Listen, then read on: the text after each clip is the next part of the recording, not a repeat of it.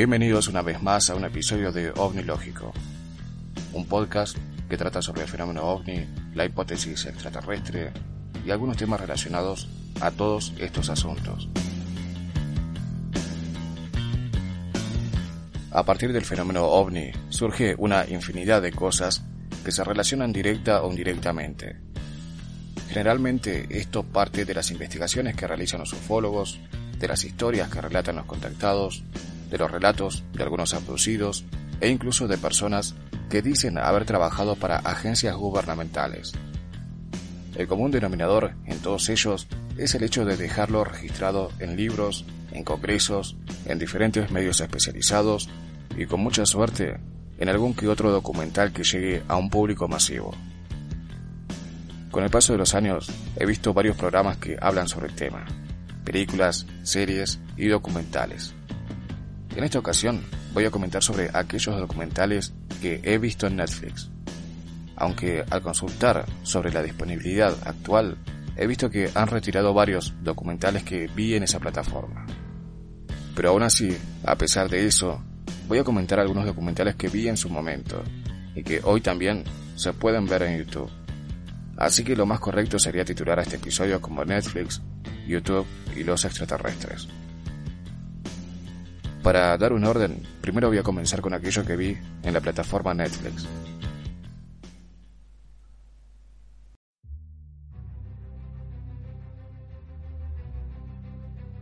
Recuerdo que el primer documental que vi fue Sirius, del doctor Steven Greer. Recuerdo que no conocía quién era Steven Greer, pero ese documental sirvió como carta de presentación. Para contextualizar, debo decir que el doctor Steven Greer es el responsable del Disclosure Project, o proyecto de desclasificación. Tuvo su momento de apogeo en el año 2001 cuando en el Congreso de Estados Unidos convocó a varios testigos y especialistas de diferentes áreas para realizar una audiencia y hablar del tema ovni extraterrestre.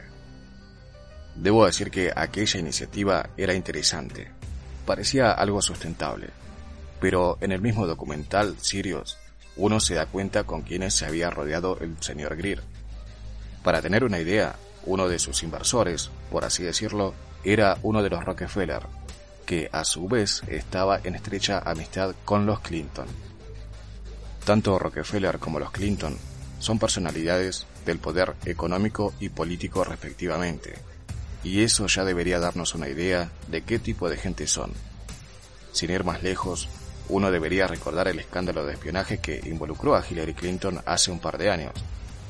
Bueno, de ese tipo de gente se ha rodeado en su momento el Dr. Greer.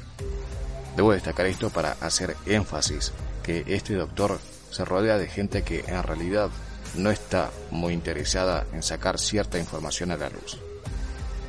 Pero volviendo sobre el documental en sí mismo, debo decir que Sirius, del año 2013, es la primera parte de lo que actualmente es una trilogía de documentales. En aquel momento no habían sido publicados los dos restantes, No Reconocido del año 2017 y Encuentros cercanos del quinto tipo, El contacto ha comenzado, del año 2020. Sirius comienza con una voz en off del Dr. Steven Greer. Las primeras líneas son en relación a que él tiene una cláusula de gatillo de hombre muerto. Esto significa que si algo le sucediese, entonces inmediatamente cierta información sería liberada. Con esta introducción a uno ya le hace pensar que está a punto de ver algo absolutamente revelador. Lo cierto es que el documental inicia con unos datos muy interesantes sobre los gastos secretos que tuvo el gobierno de Estados Unidos. En esta parte se hacen unas relaciones interesantes. Y enseguida capta la atención del espectador, pero la verdad es que el asunto se va desinflando y desfigurando a medida que transcurre el documental. Lo que pudo haber sido algo realmente serio termina siendo más de lo mismo orientado hacia la rama contactista. Al parecer, este tipo de personas siempre lo quieren todo.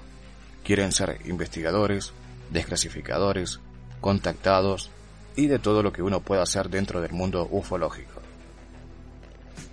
Como dije anteriormente, el principio es realmente interesante.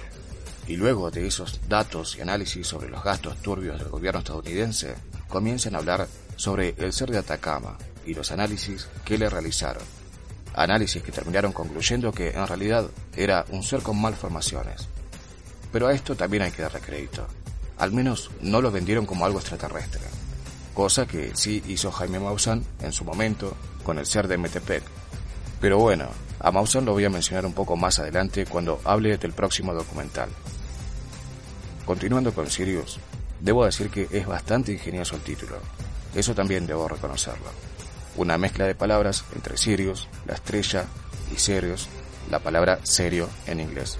Un juego de palabras para jugar con lo serio y con lo grandioso. Este juego de palabras hace pensar al espectador sobre algo astronómico y serio al mismo tiempo. Desafortunadamente, con el documental visto en su totalidad, uno puede concluir que lo estelar es únicamente la primera media hora, aproximadamente. El resto no es ni estelar ni serio. Tanto en Sirius como en los otros dos documentales que completan la trilogía, la estructura es exactamente la misma. Empieza bien y termina para cualquier lado.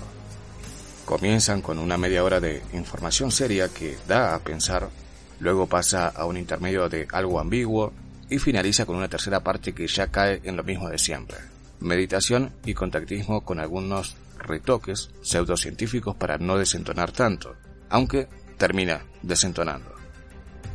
Ver cualquiera de los tres da lo mismo a grandes rasgos. Siempre se va a terminar en el tema espiritual y contactista. De esa manera se pierde lo serio e interesante del comienzo. La propuesta en los tres documentales es buena, pero se queda en la intención, nada más.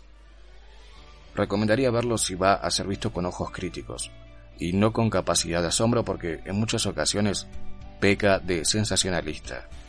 Y si uno no hace el análisis correcto, entonces probablemente uno termine comprando gato por liebre. De todas formas, hablar del señor Greer y su historia es tema para un episodio completo que en algún momento me ocuparé de desarrollar.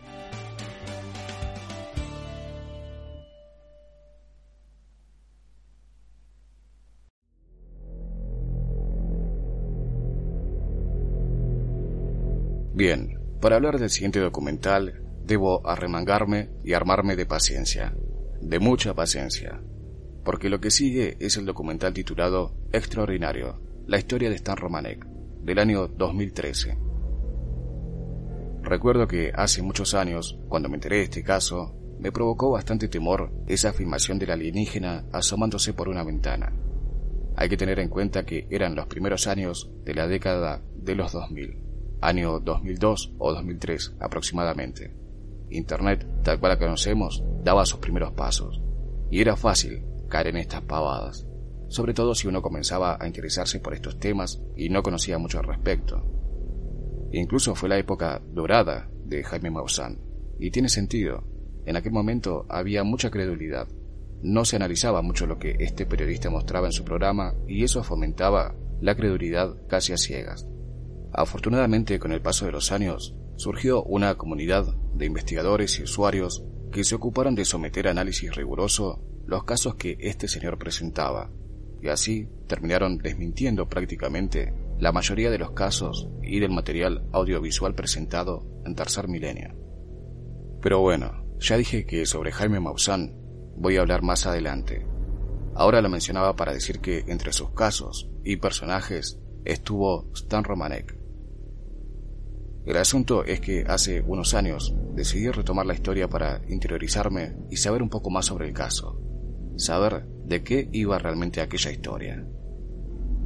En el proceso de recopilar información, me encontré con el documental que lo tenía como protagonista, y mientras me disponía a verlo decidí leer una sinopsis para tener una idea de lo que iba a ver.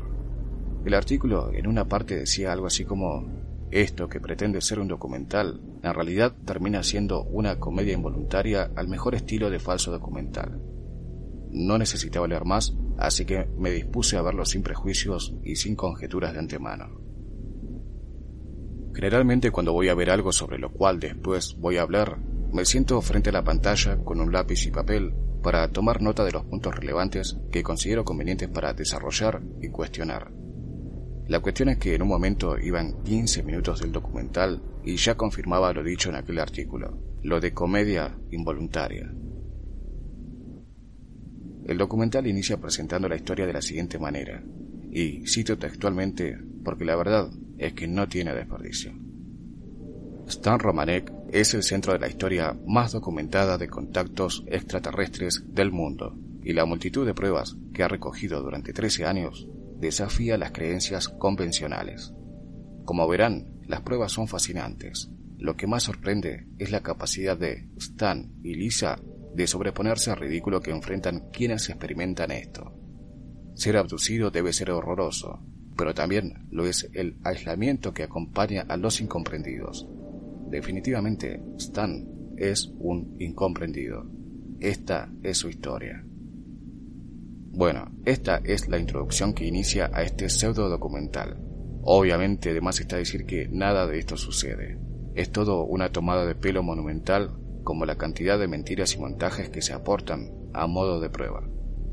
Este pseudo documental presenta a Romanek como un testigo de avistamientos de ovnis, como contactado, como abducido, como sujeto de hibridación, como víctima de una conspiración y con cuanta cosa se le pueda sumar a un personaje de estas características. El metraje se divide en muchos apartados que no vale la pena describirlos, pero de igual modo voy a mencionar algunos como para dar una idea de lo ridícula que es esta historia. Al principio se muestra la primera afirmación que él hizo. Dice que ese ovni estaba siendo visto por un montón de personas que habían dejado sus automóviles al costado de la ruta para ver el objeto volador, en la afirmación no aparece ni una sola persona de toda esa cantidad que él dice. Otra de las cosas que dice es que estaba sobre el tendido eléctrico al costado de la ruta y jamás firma al objeto en relación al tendido eléctrico. Otra de las cosas que se usó para respaldar la historia de este personaje hace referencia a las ecuaciones que él realizó luego de sesiones con una hipnoterapeuta. En esas sesiones, él dibujó lo que parecían ser ecuaciones y dibujos aparentemente inusuales, que además está decir que eran ecuaciones muy comunes y que posteriormente fueron reconocidas como ampliamente conocidas en el ámbito científico. Sin embargo, se vendió este asunto como que era algo único, que cómo él podía tener conocimiento sobre esas cosas. Y debo decir que es tan sencillo como memorizarlas desde ciertas páginas especializadas y nada más. No hay nada especial en esas ecuaciones. Como este pseudo documental es un bombardeo de afirmaciones y presuntas evidencias, continúa con las fotografías de las marcas en su cuerpo. Debo decir que a esta altura tan solo van 8 minutos de un total de una hora y 40 minutos de historia, así que ya sabía lo que me esperaba. Por citar algunas fotografías, voy a mencionar las siguientes muestra fotografías de marcas en las muñecas que él dice que es porque estos alienígenas lo esposaron durante las abducciones para implantarle unos implantes en diferentes partes del cuerpo. Partes que también aparecen fotografiadas y que se nota que es un burdo maquillaje, encima con esmalte fluorescente para brillar en la oscuridad, y que casualmente esto se nota porque tomaron fotografías en la oscuridad. Entonces, ¿cómo sabían que esas marcas iban a brillar en la oscuridad? Incluso, qué conveniente que las marcas, según él, desaparecen siempre al día siguiente. Los implantes también desaparecen al día siguiente. Todo desaparece al día siguiente. Y está bien, es maquillaje, se nota a kilómetros de distancia. Incluso para aumentar el ridículo, se muestra una fotografía en donde aparece posando sonriente mientras hace una pose de físico-culturista, al mismo tiempo que muestra una marca en uno de sus brazos, marca que quedó después de una supuesta abducción.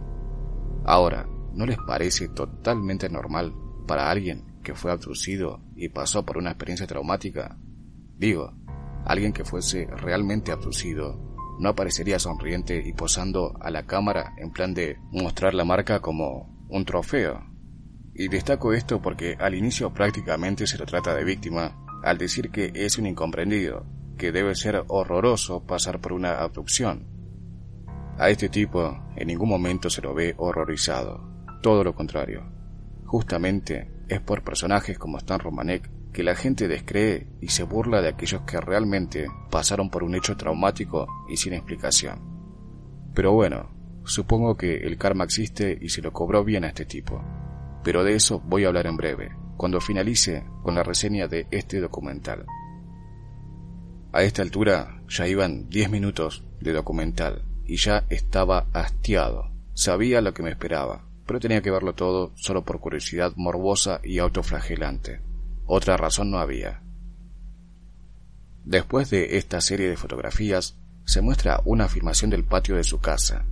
En el video se ve una luz que simula ser una luz de un ovni que alumbra el césped. De más está decir que más que miedo causa gracia. Se ve una luz que claramente es un reflector movido por alguien que supongo que debe tener Parkinson, porque se nota que la luz es manipulada con alguien que tiene dificultades para mantener esa luz estable. Y si eso era una nave extraterrestre, entonces el alienígena estaba pasado de copas o fumado. El video es una porquería y Romanek un cara dura. Parece una burla al sentido común de quien está viendo. Me sorprende que haya habido gente que invirtió dinero en este mamarracho que se presenta como documental. Incluso después de eso se muestra la filmación de la mañana siguiente y se ve un círculo de pasto quemado en la parte del patio donde estuvo esa luz. Una porquería mal hecha que simula ser un círculo en donde se posó una nave extraterrestre. Ah, me olvidaba. Acá no se habla de ovnis. Directamente se afirma que todo es extraterrestre. Para hacer más divertida esta escena, casi como un paso de comedia, se muestra que la pared de la casa también se vio afectada y que la cámara quedó inutilizable. Todo muy conveniente si sumamos a que se muestra que hay dos tipos arreglando esa pared. Esos tipos fueron mandados por alguien desconocido. Incluso se ve a Romanek llamar al dueño de la casa para averiguar si él los había mandado. Todo muy conveniente. Aparte de todo lo mencionado anteriormente, al pobre Romanek también se le llenó la casa de fantasmas, porque no alcanzaba con los extraterrestres. Había que meterle algo más. En esta parte se muestra material audiovisual de psicofonías, de sombras y de orbes. Creo que a esta altura del desarrollo no debería aclarar lo rudimentario del montaje y que se nota claramente.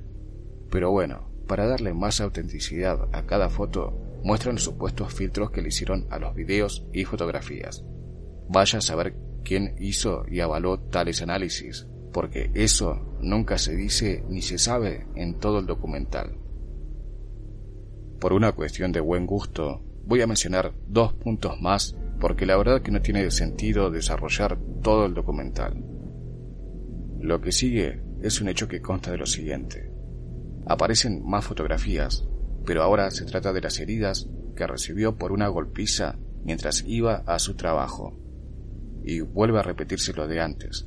Aparece sonriente, luciendo las marcas provocadas por la golpiza. Y me vuelvo a preguntar, si te dan una golpiza, creo que uno no aparecería feliz. De hecho, creo que ninguna herida corporal realizada en situaciones de violencia es digna de ser expuesta como un logro. Pero bueno, a esta altura no me sorprendería que Romanek le haya pagado a alguien para que lo golpee y así tener marcas más reales. Aparte dice que tuvo que ir al médico y los informes médicos, bien gracias, jamás los muestra. Para redondear, después se muestra el famoso video del alienígena asomándose por la ventana.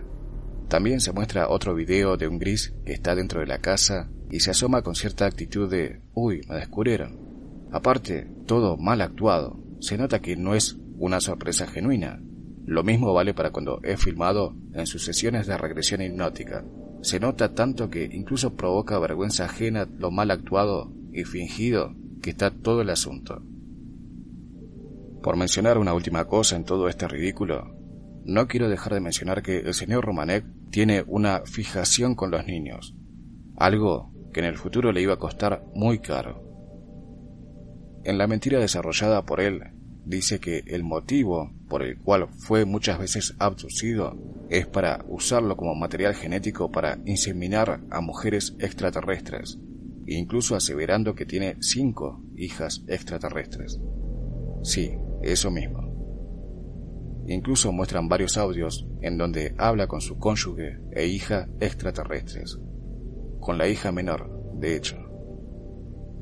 Ahora bien, ¿quién en su sano juicio graba llamadas aleatorias esperando que una voz de un extraterrestre se meta en medio de la llamada? Esa persona existe. Es Romanek. Todo muy conveniente para la historia. Incluso dice que en una de sus conferencias estaba en el estacionamiento del lugar y que se acercó una niña para dejarle una flor y que él sintió que era su hija. Aparece en la filmación como si eso hubiese sucedido momentos antes y de la niña ni rastro en esa filmación. Después muestra otra foto de otra supuesta hija híbrida que se encontraba en el medio del público de una conferencia que él estaba dando. De más está decir que es una adolescente maquillada, probablemente por la misma persona que maquilló a Romanek para sus sesiones de fotos mostrando sus heridas, o mejor dicho, presuntas heridas. También hay varias fotos de niñas en el patio de su casa, asomándose entre las plantas, y esto es bastante turbio, porque claramente se trata de niñas reales que han sido maquilladas o puestas con Photoshop. Sea cual fuese la cuestión, es bastante delicado. Ahora sí, para finalizar con este personaje, debo decir que Romanek actualmente está en la lista de delincuentes sexuales en la base de datos del Departamento de Justicia de Estados Unidos. Si no me creen, pueden chequearlo por ustedes mismos en la página oficial de esa entidad. Busquen Stanley Romanek y van a ver si les aparece o no. Tanto que habló de niños híbridos y cosas así, terminó en algo mucho más oscuro vil y despreciable como es la pedofilia. Este tipo estuvo cuatro meses en cárcel mientras se lo investigaba por tenencia de material encontrado en su computadora. Pero como sucede con este tipo de chantas, su argumento fue que él no había descargado esas fotografías. Todo era una conspiración del gobierno para silenciarlo.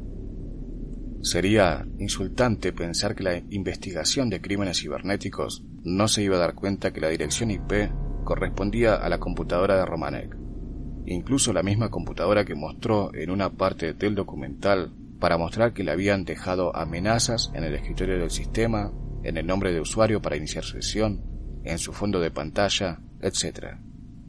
Quizás esto último haya sido para cubrirse de antemano si en algún momento era procesado por ese delito. Como resultado, Romanek cumplió dos años de prisión efectiva por tenencia de imágenes explícitas en donde aparecen menores de edad. Sumada a esa condena, debe cumplir 10 años de libertad condicional con tratamiento para delincuentes sexuales. Y sumado a eso, el estar de por vida en la base de datos de agresores sexuales de los Estados Unidos. Hay una frase que dice, el que mal anda, mal acaba.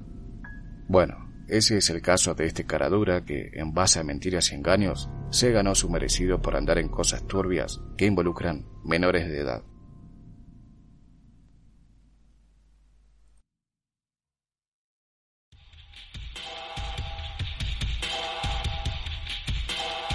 Para finalizar con la sección de contenidos de Netflix relacionados a los ovnis y extraterrestres, voy a comentar brevemente a quien he mencionado dos veces en este episodio y que ya le toca su turno. Me estoy refiriendo al periodista Jaime Maussan y a la serie de Netflix llamada El Show de Jaime Maussan. Debo decir que es todo un acierto llamarlo show porque es eso, nada más.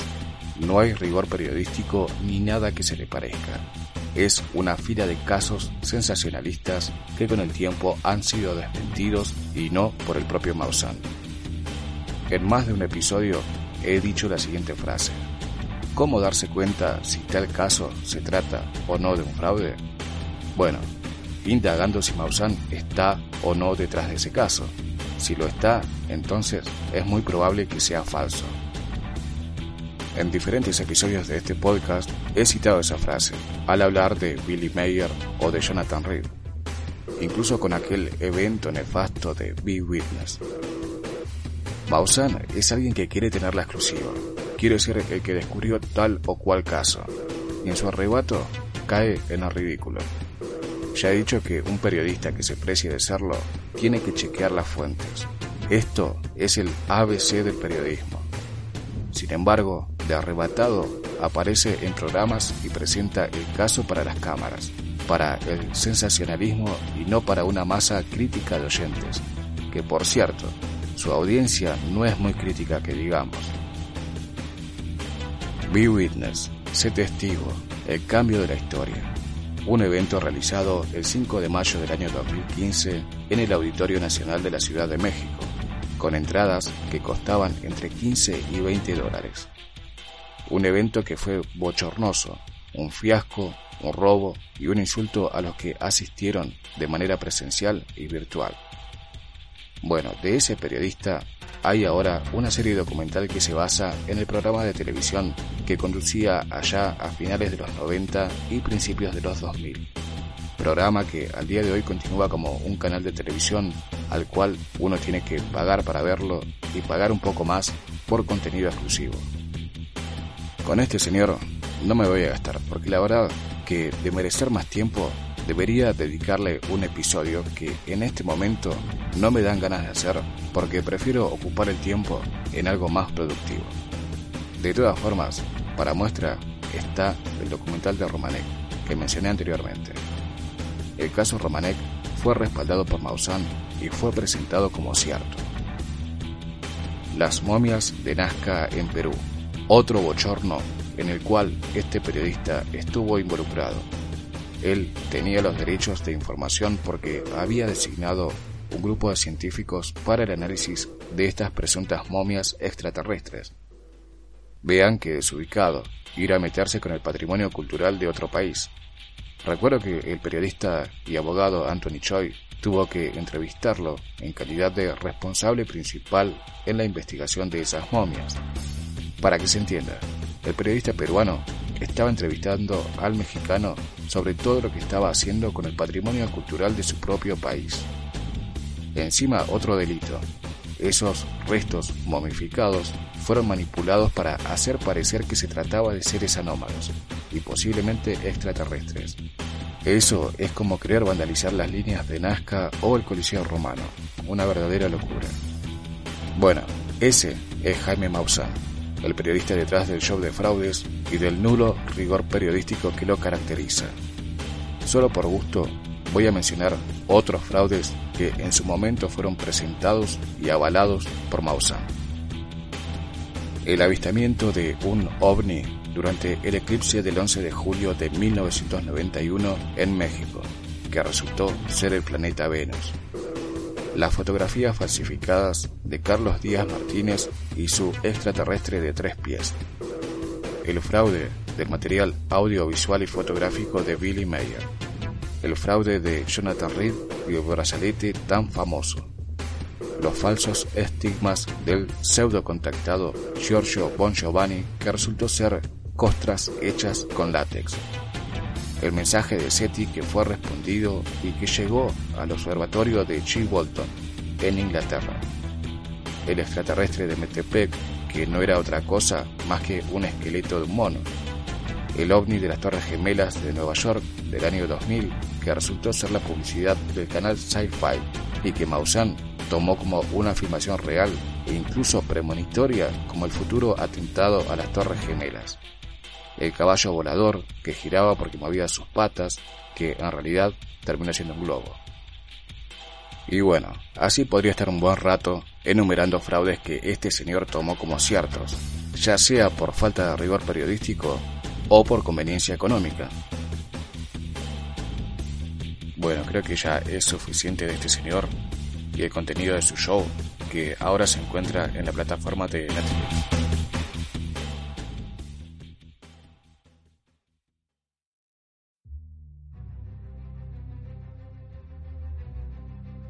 No tenía pensado hacerlo, pero para no extenderme demasiado, voy a hablar brevemente en esta segunda parte sobre YouTube y los extraterrestres.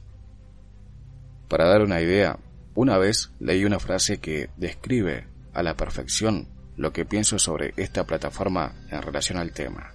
Y la frase dice así, YouTube, el sitio web donde está prohibido publicar estrenos de cine, pero puedes encontrar el video que todos los gobiernos del mundo intentan ocultarte. Con esa frase, bajo esa premisa, se destaca una oleada de youtubers dedicados al misterio y más puntualmente al tema ovni extraterrestre. El asunto es que la gran mayoría repite información sacada de blogs de dudosa procedencia, generalmente con noticias inventadas o distorsionadas, generalmente sensacionalistas, como si se tratara de un tabloide ufológico. Noto que prácticamente no se procesa la información, se repite como loro para sacar video tras video y así ganar continuidad y visitas. Por eso considero que, al igual que Netflix, YouTube y muchos youtubers solo generan contenido de entretenimiento, no de investigación y que invite al debate o reflexión. Están más interesados en recibir donaciones que en dar información que valga la pena. No es ningún pecado entretener con tal o cual tema, lo aclaro, está todo bien pero al menos hay que tener el recato de no presentarse a sí mismo como investigador, porque eso no tiene nada de investigación ni seriedad.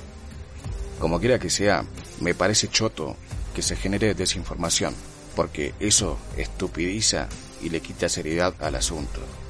Y sí, sé que cada uno es libre de hacer y hablar de lo que se le venga en gana, pero por lo menos hay que tener un cierto respeto por la inteligencia del oyente más allá que el oyente esté o no de acuerdo con lo propuesto. Pero bueno, muchas veces la audiencia de ciertos youtubers carece de cualquier cosa que se asemeje a la inteligencia o al sentido común. Yo también podría ponerme a leer dos o tres noticias o casos y publicar dos o tres programas por semana, pero no estaría siendo fiel a cómo considero que debe ser tratada la información. Por ejemplo, en mi caso publico un episodio por semana o cada 15 días porque me informo, proceso y cruzo los datos, las fuentes. Trato de ampliar con algún libro o con alguna página o documento que tenga seriedad y relevancia sobre el tema a tratar. Y recién después de haber hecho todo eso, me siento a pensar cómo armar y grabar el episodio. Todo esto que parece trabajoso es lo que siempre hice. Desde el año pasado lo plasmo en este podcast porque me animé a realizar estos episodios que, por cierto, lo hago como un pasatiempo al cual le pongo cierto tiempo y dedicación y justamente por eso, que decía antes, por respeto al oyente. Por eso prefiero no repetir como loro tal o cual información. Incluso en este episodio podría haber buscado un par de reseñas sobre los documentales que he mencionado en la primera parte y listo, episodio completo. Sin embargo, creo que se perdería mucho de uno mismo si tan solo me limitara a repetir como un loro. Quizás muchos prefieran eso para no tener que leer tal o cual artículo, noticia o caso. Y está bien, cada uno con sus gustos. Yo prefiero esto que hago y que comparto con quien se toma el tiempo de escuchar e incluso de comentar. Creo que de eso se trata, de compartir con una cierta dedicación. Pero bueno, repito, cada uno hace lo que quiere, no hace falta ni que lo diga. De todas maneras, no veo eso en la mayoría de los youtubers, y en aquellos que sí se toman el trabajo de investigar o procesar la información, generalmente son los que menos visitas tienen, desafortunadamente. Y digo desafortunadamente porque hay buen contenido, pero generalmente queda oculto. Pero bueno, la verdad o el buen criterio definitivamente no es popular. De todas formas, es una opinión. Yo no me dedico a esto. Por eso no pido donaciones ni hago episodios exclusivos. Sé que es una modalidad, pero no me va. Pienso que la información debe ser gratuita. En una ocasión, en un episodio dije que el youtuber promedio dedicado a estos temas hace y dice lo siguiente. Te voy a presentar la información que los gobiernos no quieren que sepas. Todo lo que te están ocultando yo te lo voy a contar. Y después andan publicando material al cual uno accede previo pago del mismo. Y sí, la misma historia que los contactados que cobran por sus conferencias. Para decir pavadas, claro. Aparte, la cantidad de pavadas que dicen es impresionante. Encima uno les pregunta algo en específico y nada, salen sus hordas de seguidores descerebrados a decir cualquier cosa. No resisten un análisis, así que obviamente son cualquiera. Pero bueno, la libertad ante todo, incluso para decir pavada. Deberían hacer una convención de youtubers en asociación con los contactados. Se llenarían de dinero. Para finalizar con esto, quiero decir que lejos está de quitarme el sueño Me ocupo en este episodio de decir estas cosas porque hacía rato que quería dejar esta reflexión sobre lo que pienso en relación a la gran mayoría de estos personajes, no a todos. Después de grabar esto, apago el micrófono y otra cosa, porque, como he dicho, no me dedico a esto. Este podcast es un espacio que decidí tener para decir aquello que pienso sobre tal o cual cuestión en respuesta a tanta pavada dando vuelta.